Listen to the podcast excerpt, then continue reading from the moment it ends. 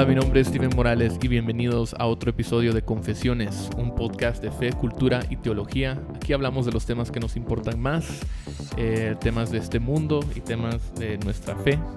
Eh, me acompaña hoy. Pues yo creo que ya te olvidaste el script, o sea, ya Sí, lo necesito escrito. lo, lo vamos cambiando cada vez. No, pero hoy, como siempre, me acompaña. voy a- solo voy a seguir. Eh, como siempre, me acompaña Oscar. Oscar, ¿cómo ¿Qué estás? tal? ¿Cómo están? Qué gusto de verles de nuevo. Me Y estoy también- refiriendo a ustedes dos para Eso. quienes nos dicen, pero ¿cómo dicen que les vamos a...? nos Estoy vemos. hablando a ustedes Sí. dos, no estamos hablando a nadie más.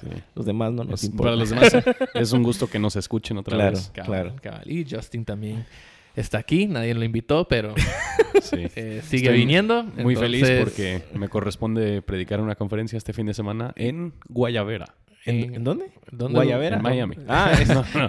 Voy a- Vestido. voy a- sí, en Guayavera. así Yo- como, ese- ¿Cómo ese- te vas a vestir esa ciudad no la conozco. Guayavera, Guayavera, Colombia.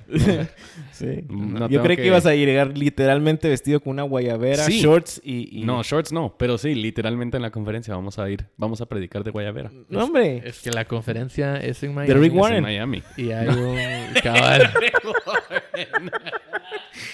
Van a ir a una conferencia de Rick Warren. en Sí, solo te falta el goatee. El goatee.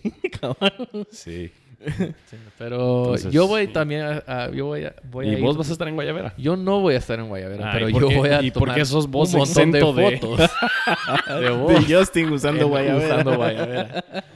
Ya tengo dos Y el- fotógrafos el- ahí. Que el director que- de operaciones no tiene que ponerse Guayavera. Fíjate que el director de operaciones no va a subir a, a predicar, entonces No hay problema. no hay problema. Yo voy a estar ahí detrás de la cortina. Yo me quedo aquí siempre trabajando en la iglesia. Pero vos también puedes predicar el domingo. En Guayavera. Guayavera, si Sí.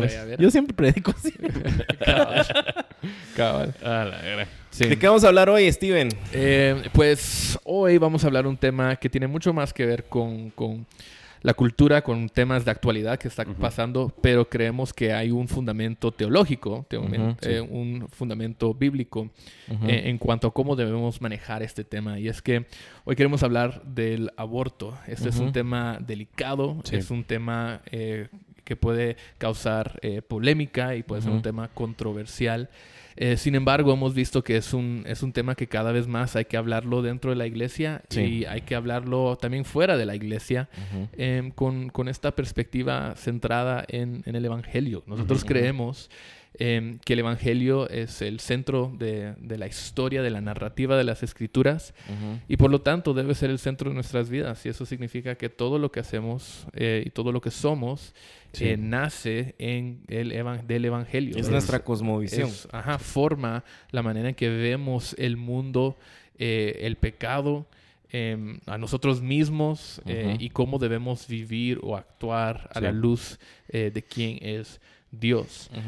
Entonces, em, no sé si han visto en las noticias, eh, ustedes usualmente están más informados que yo eh, sobre... eh, Leyendo periódicos. leyendo El periódicos sobre el mundo. sobre, el mundo, cabal. Este mundo Ajá, como, y la fe. como Oscar, vos sos el más don de, de nosotros. Eso sí. Me imagino que Pues definí don. Don espero que estés diciendo por maduro, No. por centrado y no Sal- necesariamente por mi edad. Es que salís todas las mañanas con tus pantuflas puestas a, a recoger tu periódico Hacer mi café. en tu bata, En bata. gritándole al niño vecino. Cabal. Cabal. Cabal. Pero Oscar, contanos un poco, o sea, Pues en- incluso o sea, en Guatemala de lo que Sí. está pasando. En Guatemala ya viene, ya viene desde hace ratos, algunos años, este, esta, este movimiento de, de querer tratar de impulsar algunas eh, iniciativas de ley. En particular, eh, ahorita, precisamente esta semana, se está discutiendo la 5376, que irónicamente eh, busca proteger a las niñas Sí. eh, que han sido violadas. Y no digo eso en son de burla, sino que irónicamente lo digo porque al final, pues ya más adelante vamos a definir lo que creemos respecto al aborto. Pero eso también lo vemos que, que, ha, que ha pasado en- casi que en toda Latinoamérica se está dando esta, eh, como que esta revolución, digamos, Sí. ¿verdad? De, de- de- de querer eh, impulsar este tipo de leyes. Vemos que las tres causales de Chile que, que- que- que- que recientemente pasó, en Argentina también se está discutiendo bastante. Entonces, al final vemos como una, una ola de una, de un, no nuevo, porque tal vez no es nuevo pensamiento, pero sí de una nueva de querer hacer como una revolución para impulsar estos temas y estas agendas, ¿no? Sí, Eh, y viene acompañado siempre también de, de un cierto movimiento ideológico Sí, que en muchos casos es impulsado por, por otras entidades Sí, que quizás ni sí. son. O sea, yo recuerdo aquí en Guate cuando pasó lo de, ¿cómo se llamaba? Women, Women on the Water o algo así, que era ese barco lo del que barco, venía, sí. sí. Y eso obviamente era muy grande, pero ese barco tiene... Sí. Era una tiene- clínica de aborto que Era una clínica llegaba de aborto, a, sí. a un...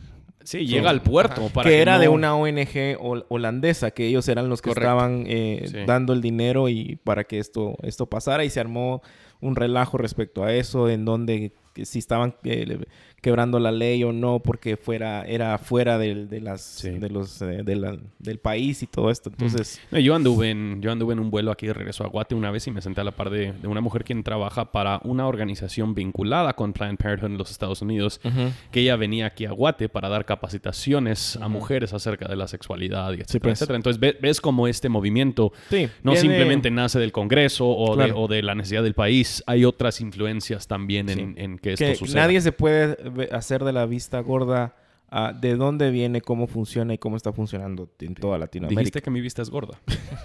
Ese es otro proverbio, Chapín, que deberías de usar. Hacer de la vista gorda. Hacer de la vista gorda. Cabal, cabal.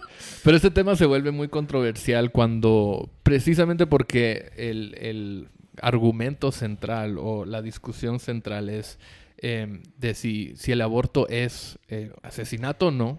Y eso depende de cuándo definimos, eh, cuándo exactamente establecemos que, que comienza la vida Sí, humana, sí. ¿verdad? Sí. Eh, y y hay, hay varios lados que toman distintas eh, posiciones. Eh, y hay varios argumentos que escuchamos entonces. eh, Y a veces esos argumentos tienen que ver con eh, la, la ciencia Sí. eh, biológica del asunto.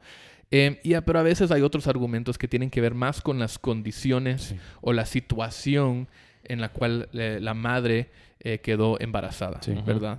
Eh, Sí, entonces, creo que son los dos más Sí. comunes y fuertes, digamos. ¿no? Cabal. Entonces podría ser, eh, hablando de la ciencia y, y la, la biología, eh, podría ser que creen que el eh, humano realmente no nace, que la vida no comienza hasta que nace, hasta que sale del cuerpo de la madre.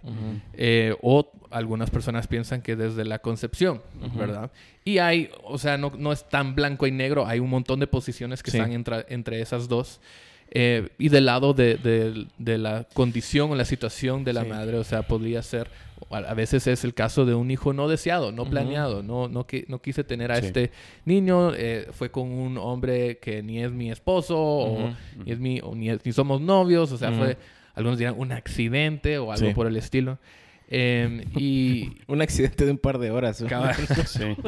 cabal. Entonces, y, y en otros, en otras situaciones sí hay eh, eh, casos de- Claro. de, abuso y Sí. violación Claro. sexual. Em, entonces, todo, todo esto para decir que no es un tema tan, cuando lo, lo- lo tratamos, no deberíamos tratarlo tan blanco Así y es. negro.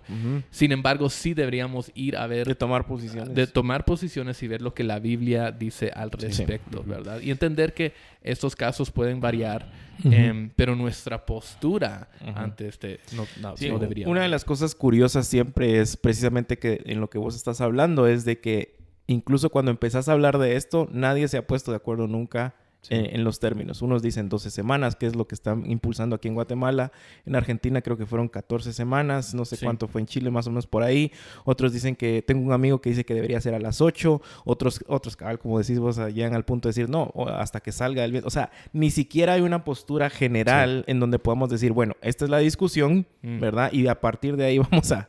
Entonces se vuelve desde ese inicio bastante subjetivo y bastante fuera de foco Sí. que por, por lo mismo no se puede hablar de tan Sí, blanco y negro. Y, es un tema de derechos humanos. Y ambos lados del debate em, utilizan ese concepto de derechos humanos. Los que están a favor de la vida o en contra del aborto, eh, obviamente creemos que desde la concepción hay un ser humano, y podemos hablar de eso en un momento, y los que están a favor de la despenalización del aborto o a favor del- del- de permitir el aborto en, en ciertas circunstancias, dirían que es un tema de derechos humanos para la mamá, que es su cuerpo y que ella tiene el derecho para decidir qué hacer con su cuerpo o por lo menos qué no hacer con, con- con su cuerpo en el sentido de, em, de tener el bebé o no. Entonces... Y, y, cuando empezamos a hablar acerca de ese tema de si es un ser humano o no, obviamente ninguno de nosotros aquí es un biólogo, ninguno de nosotros aquí somos doctor, entonces vamos sí, a estar hablando. Pero yo estoy casado con una doctora. Sí, Pero sí, sí. Entonces, Sí, es casi igual. Casi igual. Casi. honorario. Sí, casi igual. Y yo conozco a un par de doctores, así que... Mi mejor sí. amigo es un... Entonces Sí, yo creo que sí, podremos creo que- hablar. Espérate. Yo no soy. Yo tampoco soy doctor. O sea, ¿Quién es tu Steven mejor amigo? Ni yo somos o sea, ya- Eh, ahora ya me ofendió sabes. No, Tal vez lo está que- hablando de mí porque Eh, no, yo es tengo que mi este- doctorado yo estoy diciendo mi mejor amigo está casado con. Ah. Sorry, Lo que pasa es que no me... Bueno, vamos a regresar al tema. El, el- el punto es, en el momento de la concepción, em, e- en ese momento el feto o el bebé tiene absolutamente todo el código de ADN necesario para desarrollar en, en- en un adulto por Sí. completo. Y en muchos casos lo que suele suceder en este argumento es que la gente habla acerca del feto o del embrión Mm. como que simplemente es un, eh, es un ser humano en potencial, que todavía no lo es y alguna marca en adelante va a permitir que ya lo sea. Y el problema con ese estilo de argumento es no hay ningún otro momento en el crecimiento y el desarrollo de este bebé que haga más sentido que la concepción Sí. para que esto sea ya una vida entera. En el momento de concepción ya tiene todo el código de ADN para sostenerse a lo largo de su desarrollo. Entonces, en ningún momento cambia o, bueno, tal vez, bueno, no voy a decir que en ningún momento cambia, no sé, no se agrega más código de ADN porque ya es un ser humano completo y esto ya es algo que lo sostiene y permite su desarrollo desde Sí. el momento de concepción hasta el momento de muerte. Irónicamente, eh, y- en eso también eh, muchos hablan de la interrupción, no, no del aborto, sino de la interrupción del embarazo.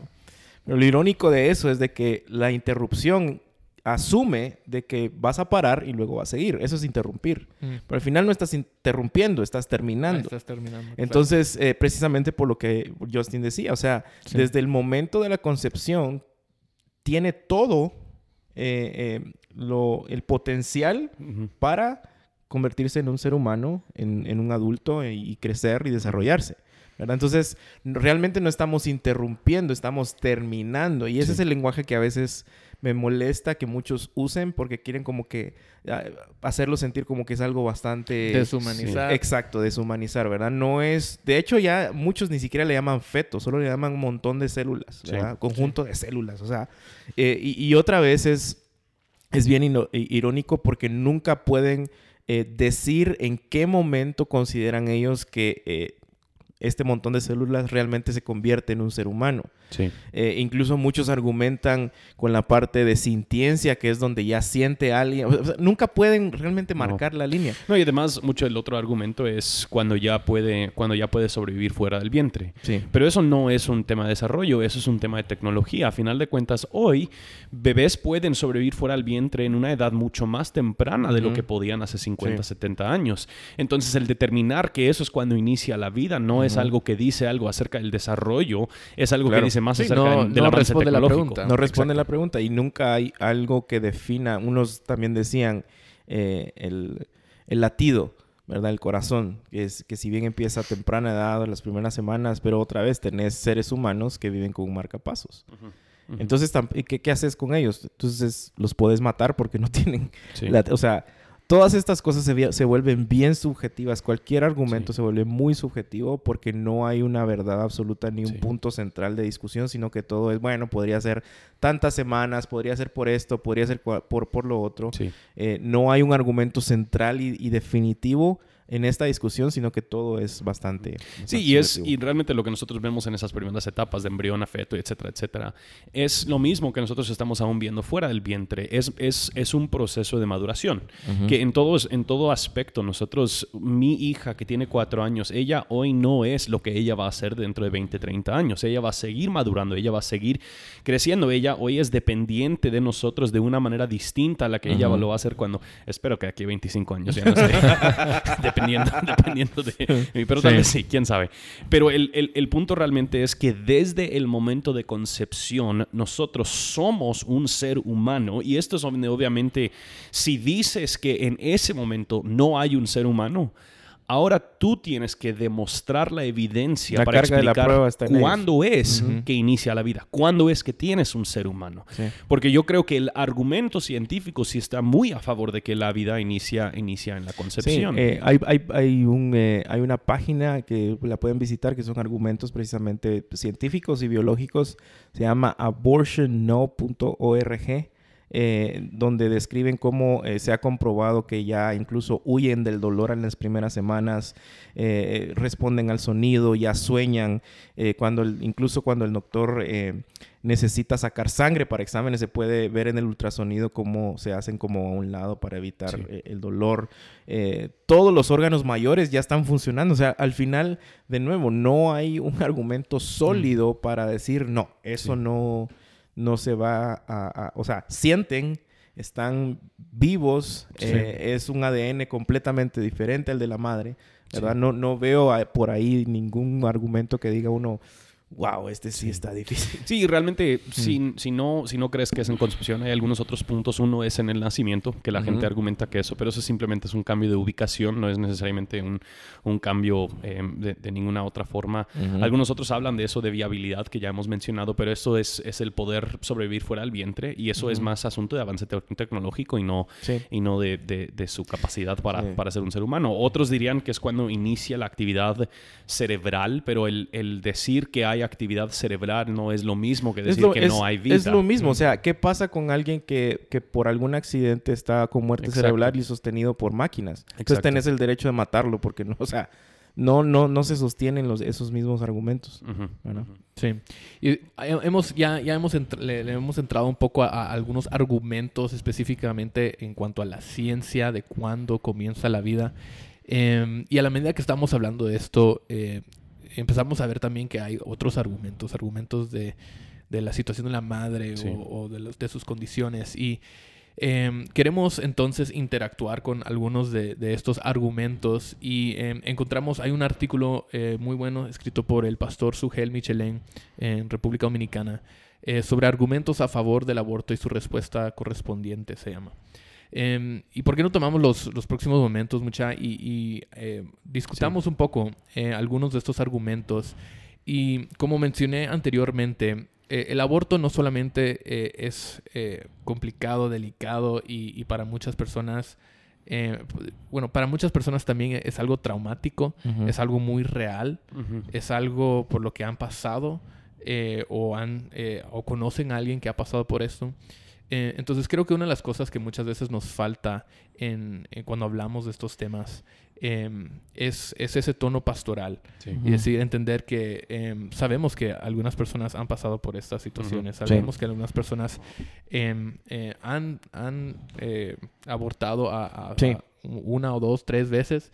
Eh, y en estas situaciones, aunque no obviamente creemos que esto es un pecado, em, queremos hablar de estos temas reconociendo el dolor que Sí. esto Sí. conlleva muchas veces. Y la Eh, vergüenza también. y la vergüenza y, y- y culpabilidad y todas Ujú. estas cosas. Eh, pero entonces hablemos de algunos de estos eh, argumentos. Eh, uno, ya lo mencionamos, de los más, más frecuentes, más eh, usados, es que eh, a, favor del aborto es que la mujer tiene el, el derecho sobre su propio cuerpo. Eh, y con este argumento lo que quieren decir es que eh, la decisión de continuar o no con, con el embarazo eh, es un asunto que, que le compete a, a la madre y a nadie más. Ella tiene el derecho de decidir si quiere terminar la vida eh, de su hijo o, o no, aunque tal vez no use esas palabras. Eh, pero esto lo escuchamos eh, un montón. Algunas Sí. personas criticarían a cualquier hombre que habla sobre lo que una mujer debe hacer con su cuerpo o, o qué sé yo. Pero ¿por qué, qué creemos sobre eso? O sea, ¿qué dice la Biblia sobre, sobre esto? Pues yo creo que esto es donde nosotros entendemos que lo que está sucediendo en, un- en una concepción es Dios, Dios mismo está dando vida. Nosotros vemos en Salmo 139 cómo es que Dios hasta nos, nos ha formado en, la, en el vientre, Sí, en el vientre. vientre de nuestra, de nuestra madre. Em, eh, este argumento eh, gira en torno a la idea de que el bebé no es otro cuerpo, sino que es parte del cuerpo de la mujer, lo cual científicamente no se puede comprobar. El bebé tiene su propia sangre, el bebé tiene sus... O sea, todo lo que necesita para sobrevivir por sí mismo en adelante ya lo, ya lo tiene el, el, bebé. Em, y en ese sentido, lo que ella está haciendo no es simplemente matando células de su propio cuerpo, sino que está, hay una vida que ella está gestando y tiene que, tiene, eso sería matar esa vida. Entonces, nosotros sí tal vez podremos tener derechos sobre nuestro cuerpo, pero no tenemos el derecho sobre el cuerpo de alguien más. Y al, al, decir, al decir que tengo el derecho para hacer eso, lo que nosotros estamos promoviendo es un asesinato de otra, de otra vida, porque estamos, estamos asumiendo que eso es parte de nuestro cuerpo, pero simplemente no lo es. Uno, y, uno de los argumentos, incluso eh, recuerdo un artículo en, sobre, sobre esto, eh, lo escribió Mary Williams, eh, que es una de las grandes portavoces del aborto en Estados Unidos. Y se hizo viral su, artículo porque su artículo se llamaba ¿Y qué si el aborto termina una vida? Mm. Y ella literalmente decía, eh, yo sé que la vida inicia en la concepción, yo sé que yo cargo una vida dentro, pero el debate de ella ni siquiera es ese, el debate de ella es que no todas las vidas son iguales, que la vida de ella por estar más eh, madura, más desarrollada, vale más que la vida de, este, de este bebé que viene en camino. Entonces, eh, creo que aquí tengo una parte de lo que dijo ella. Dice, científicamente sé que la vida inicia en la concepción y no tengo la menor duda de que una vida humana es la que está en el vientre.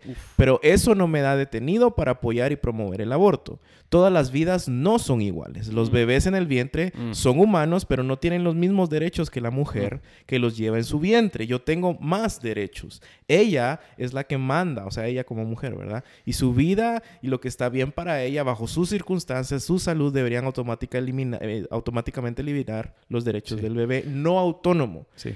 Lo cual es, el mismo argumento que usaron los nazis en, el holocausto. O sea, el empezar a creer, es crear ese tipo de, rangos de que hay ciertas personas que tienen más derechos. Uf, eso sí es muy peligroso. Y, entonces... E ilógico teológicamente vamos de nuevo al, inicio de la creación, al imago Dei. Mm. Somos todos creados a imagen de Dios y nuestro valor intrínseco nace de él, imago Dei, y no de cualquier cosa de nuestro apellido. de dónde estamos ubicados. De nada más, ¿verdad? Entonces, al final, ¿quién decide ¿Quién decide? Y, esa es otra discusión. Entonces, ¿quién decide quién tiene más derechos? Sí. ¿Verdad? ¿Será que es el Estado? ¿Será que eh, es ella como mamá?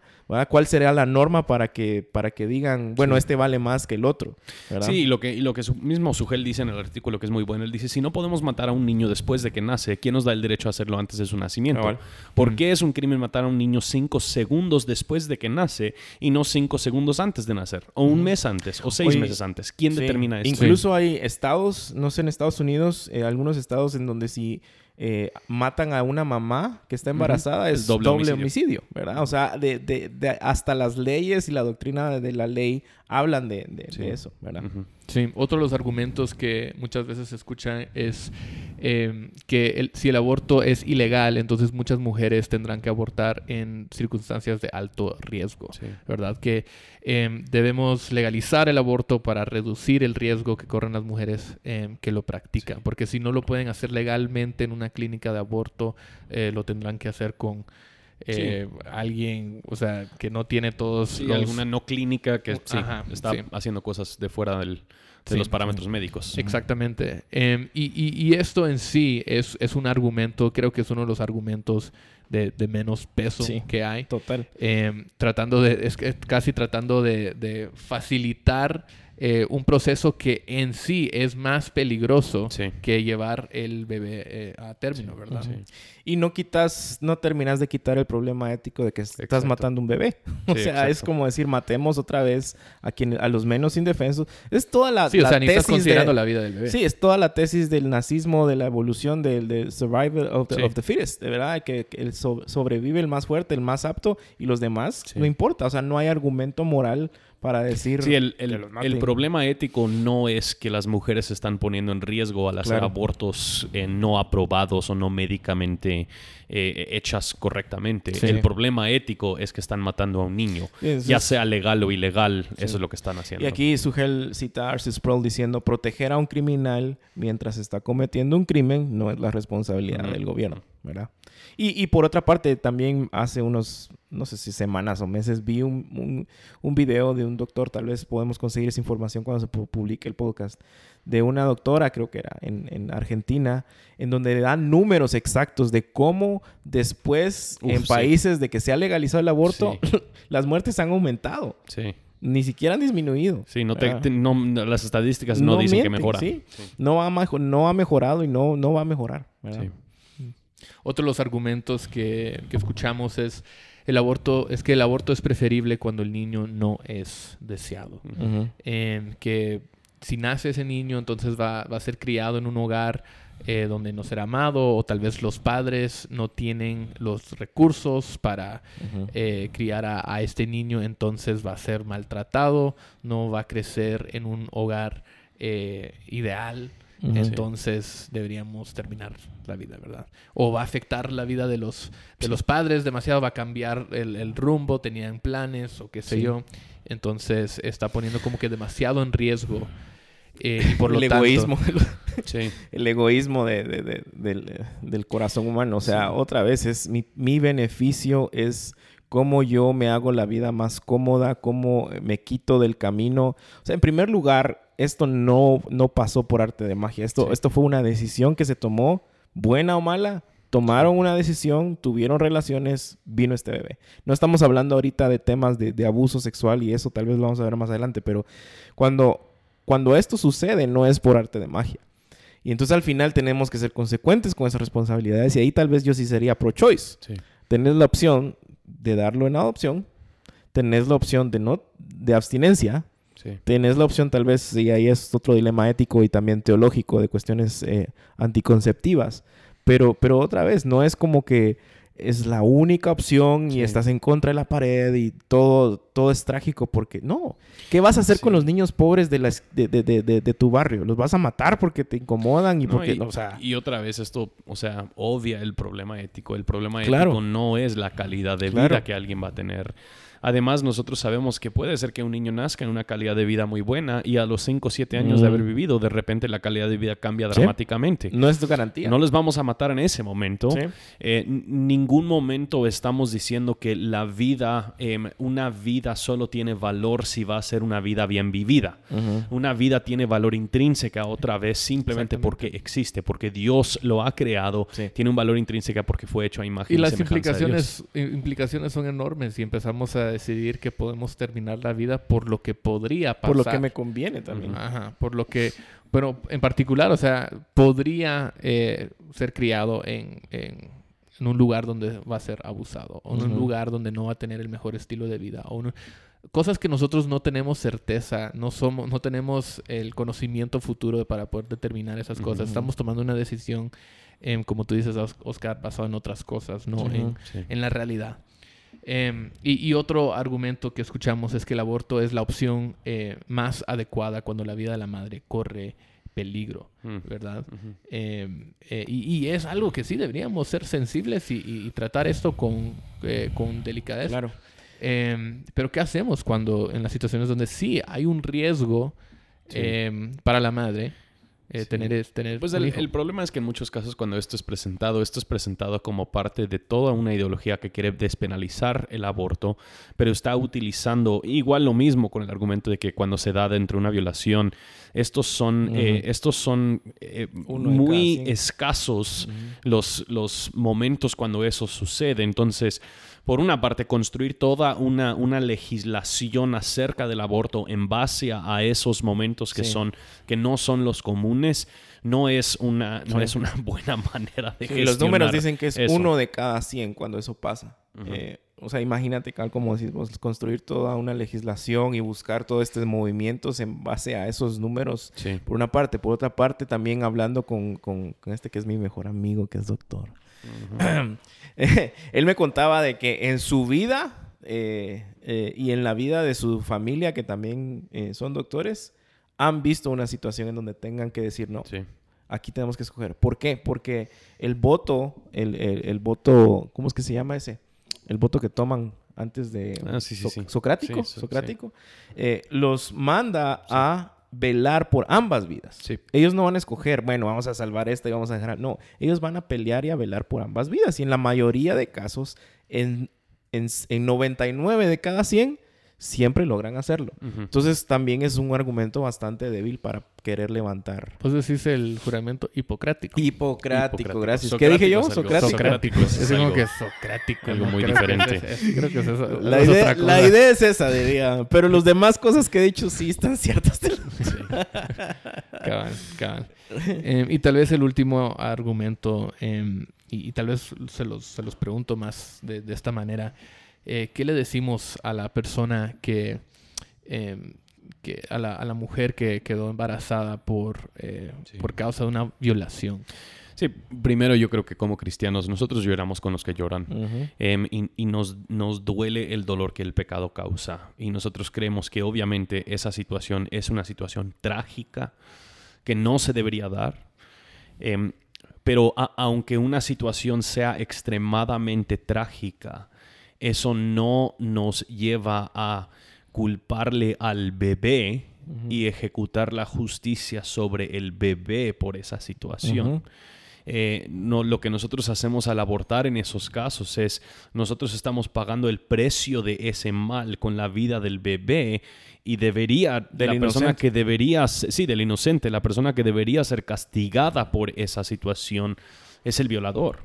Em, y yo creo que otra vez, e, este es de los casos más pequeños también en cuanto a las diferentes eh, maneras en, las que se busca un aborto, pero eh, a, pesar de que es trágico, a pesar de que es complejo, y, yo creo que esto es donde nosotros como la iglesia diríamos, siempre hay otras opciones. La iglesia ha sido llamada a velar por el vulnerable, a velar por proteger la vida. Y eso va a implicar que la iglesia se tiene que mover en temas de adopción, la iglesia se tiene que mover en temas de acogimiento temporal, en temas de cuidar de mamás solteras quienes están eh, embarazadas. Y yo creo que esas cosas son muy importantes para nosotros la iglesia hacer, porque sí, es muy fácil. Si, si la iglesia tal vez no está haciendo lo que le corresponde hacer, puede ser muy fácil que una mujer diga, bueno, no hay otras opciones. Siempre hay otras opciones cuando nosotros nosotros como la iglesia estamos participando efectivamente. Y, nuestra cosmovisión eh, siempre nos debe llevar a, celebrar la vida. Eh, claro, van a haber implicaciones y van a haber eh, cosas que vamos a tener que, ver y lidiar y platicar que van a ser difíciles, pero celebramos la vida. Y, una de esas, de, uno de los puntos más fuertes de nuevo es entender que una vida inicia en el momento de la concepción. Teológicamente nadie puede negar ese punto. Y si alguien eh, que, se llama cristiano y que, y que, y que cree en Cristo Jesús llega a dudar de que lo que la Biblia dice respecto a dónde inicia la vida, estamos en, serios problemas, ¿verdad? Pero creo que el amor expresado de la iglesia, eh, pues sí, debemos de confesar también que ha faltado ha sido ausente. Y ahí es donde también nosotros nos tenemos que levantar, no solo a, participar en estos diálogos, a, informarnos más, a saber qué está pasando, sino en amar. Otra vez, eh, ayer cabal estaba, eh, reposteé un meme que, que, hice hace unos, unos años en donde alguien me dijo, es que la iglesia debería de ayudar al pobre. Y le dije, pues la iglesia somos nosotros. Y se quedó así como, porque siempre es como, bueno, la iglesia me refiero a los, a los líderes, a, mm. la iglesia, a la institución. Ellos deberían... No, la iglesia somos nosotros y nosotros somos los que estamos llamados a, amar y, a proteger, ¿verdad? Sí. Creo que se resume todo muy bien en, lo que dice Sugel al, al, final de su artículo. Toda vida humana debe ser protegida independientemente de las circunstancias en que fue concebida. Es decir, el, valor de una vida humana no se basa en cómo se concibió, ¿verdad? Sino que en lo que tú dijiste, Oscar, el imago de la imagen de Dios, que Dios da la vida. Em, y, luego dice, decidir abortar una criatura es jugar a ser Dios, es decidir el destino de un ser humano. La evidencia bíblica es contundente en cuanto a, que el feto en el seno de la madre es un ser humano vivo y por lo tanto se encuentra amparado por la ley moral de Dios. Em, que en el sexto mandamiento declara no matarás. Este es un tema, como, como ya lo hemos hablado eh, bastante, eh, que no hay mucho más que decir, ¿verdad? Eh, especialmente en el contexto pastoral, en el contexto de la iglesia. Em, hay tantas maneras en que la iglesia sí debería comenzar, y como tú dices, nosotros, no la iglesia solo su liderazgo o la institución, pero cada uno de nosotros debemos eh, comenzar a considerar cómo podemos servir y amar a las personas que están en estas situaciones, ¿verdad? Que no es una situación fácil, no es una decisión fácil. Eh, es algo que literalmente te cambia la vida. Em, y, reconocemos que, que Tal vez, y tal vez lo que estamos diciendo es que la respuesta a eso no es terminar la vida, ¿verdad? Sino confiar que Dios es el que da vida, aunque a veces es en situaciones difíciles, pero Él nos da las fuerzas eh, y la seguridad y la paz en Cristo eh, para poder eh, seguir viviendo, para poder seguir adelante. Sí, creo que también es importante el reconocer que de, ninguna manera se está, se dice, cuando nosotros decimos que estamos en contra del aborto, se está condenando a aquellas personas que quienes ya lo han hecho o quienes, o quienes aún lo están considerando. Yo creo que el, el llamado a la iglesia local tiene que ser amar y cuidar del vulnerable, de la persona que se encuentre, que se encuentra sin protección o sin cuidado. Eso va a ser a veces la mamá, la, mujer embarazada, soltera. Em, y deberíamos cuidar de ella y también del, mismo bebé, del mismo ser humano que está en su vientre.